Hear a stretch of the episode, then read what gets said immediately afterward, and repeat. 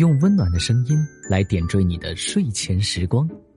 欢迎来到由喜马拉雅出品、彭毅哥哥的哄睡故事栏目，专属于你的哄睡频道。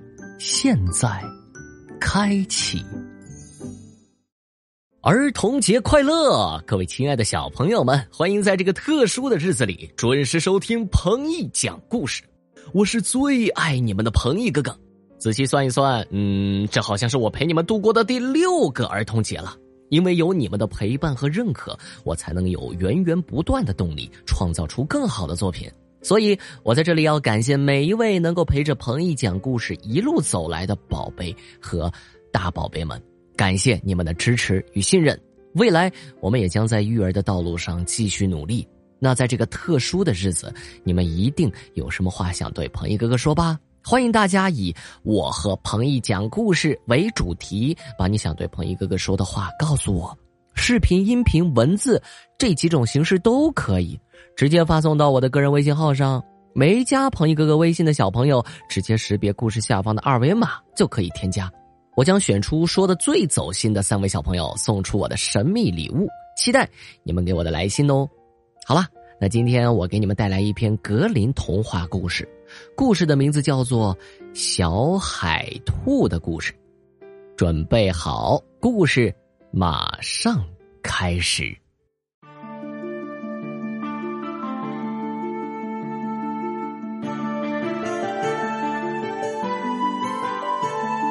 从前，在一座巍峨的城堡里，住着位公主。城墙的上面有一座宫殿。殿内开有十二个窗户，可以看到四面八方。每次公主踏上宫殿的顶楼，放眼四方，整个王国尽在她的眼下。每当她从第一扇窗户往外看，她可以比任何人都看得清楚；从第二扇看时，则能看得更清楚；从第三扇看时，还要清楚些。如此类推，一扇胜似一扇，到最后一扇时，无论是天上地下的一切，都能看见。世上没有什么能逃脱他的眼睛。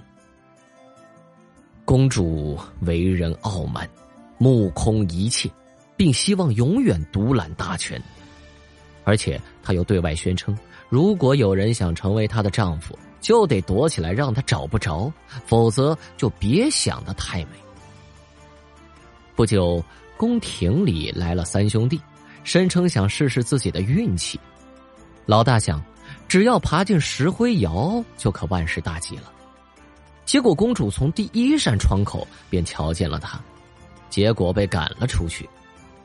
老二爬进宫殿的地窖，公主又从第一扇窗口瞧见他。结果，他也赶出了城外。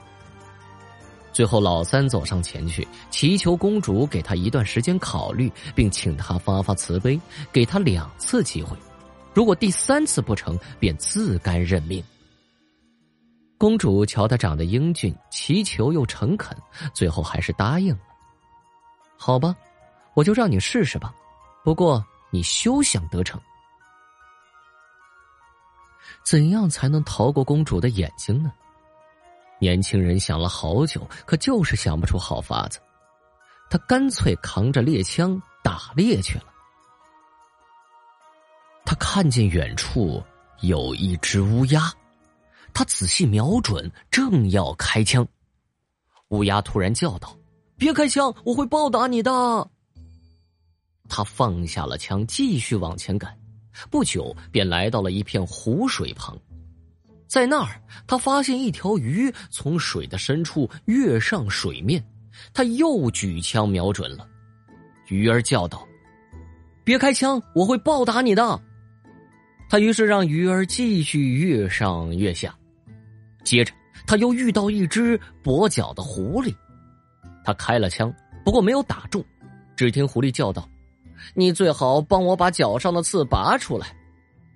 他于是照做了。可当他正要杀掉狐狸并剥下他的皮时，狐狸叫道：“别杀我，我会报答你的。”这位年轻人放走了他。很快天就黑了，他只能回家去。明天他就得躲起来，但无论他怎样绞尽脑汁，都想不出个藏身之处。他走进了森林，来到乌鸦的跟前说：“我让你活了命，现在告诉我该躲到何处，这样公主才看不见我。”乌鸦低头沉思了好一会儿，最后他哇哇大叫着说：“有办法了！”他从自己的窝里掏出一个个蛋，破成两半，然后把年轻人关在里面，蛋壳又缝合如初。他又坐在上面。当公主走到第一扇窗口时，没能看见他；其他几扇窗口也看不见。于是她开始不安起来。但是。当她到了第十一扇窗口时，他终于瞧见了他。他命令手下开枪吓跑了乌鸦，把蛋带来破开。年轻人只能出来。第二天，他来到湖边，把鱼儿招到身边，说：“我放过你的生，现在告诉我该躲到何处，这样公主才看不见我。”鱼儿想了一会儿，最后叫道：“有了。”我可以把你藏到我肚子里，鱼儿把它吞进肚内，游入湖底。公主从窗口往外瞧，即使在第十一扇窗口也没能看见。这下他可慌了。不过在最后一扇窗口，他还是瞧见了他，于是命令手下把鱼儿抓来。年轻人钻了出来。公主说：“这已经是第二次了，你只有。”最后一次机会了。最后一天，他心事重重的走到郊外，又遇到了狐狸。你可是个找藏身处的行家，他说道：“我可饶过你的命，现在告诉我该躲到何处，这样公主才看不见我。”那可难了，狐狸答道，露出一副若有所思的样子。最后，他叫道：“有了。”于是领着他走到泉水旁，他跳了进去，然后又冒了出来，模样恰似市集上的摊贩、专营皮货的商人。年轻人只得也跟着跳入水中，马上变成了一只小海兔。商人来到城里，展出了这只小动物，许多人都围上来看稀奇。最后公主也来了，对这小家伙爱不释手，于是。买下了它，给了商人一大笔钱。商人再把小海兔交给公主前，对小海兔说：“等公主走到窗前时，赶快爬到她的辫子下。”现在轮到公主来找他了。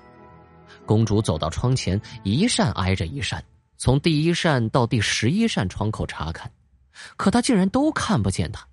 即使是到了第十二扇窗口，也没有瞧见。夜晚，海兔立刻奔向商人，他们俩急匆匆的奔向泉水边，扑通一声跳入水中，从此又恢复了原形。年轻人感谢了狐狸，并说：“和你比起来，乌鸦和鱼儿真是大傻瓜，你真是诡计多端，名不虚传呐。”年轻人径直来到宫廷，公主早就在那儿等着他了。从此，他接受了命运的安排。婚礼举行的很隆重，现在他已经做了国王，成了一国之君了。至于第三次他藏在何处，谁帮助了他，可从未告诉过妻子。于是他就以为他是凭借自己的能力做到这一切的。从此，公主也更加敬重他，因为他想，他可比我更有能耐。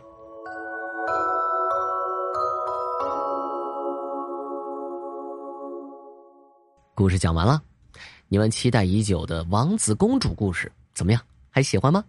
别忘了把你想对鹏一哥哥说的话告诉我。再一次祝你们儿童节快乐，晚安，宝贝们，明天再见。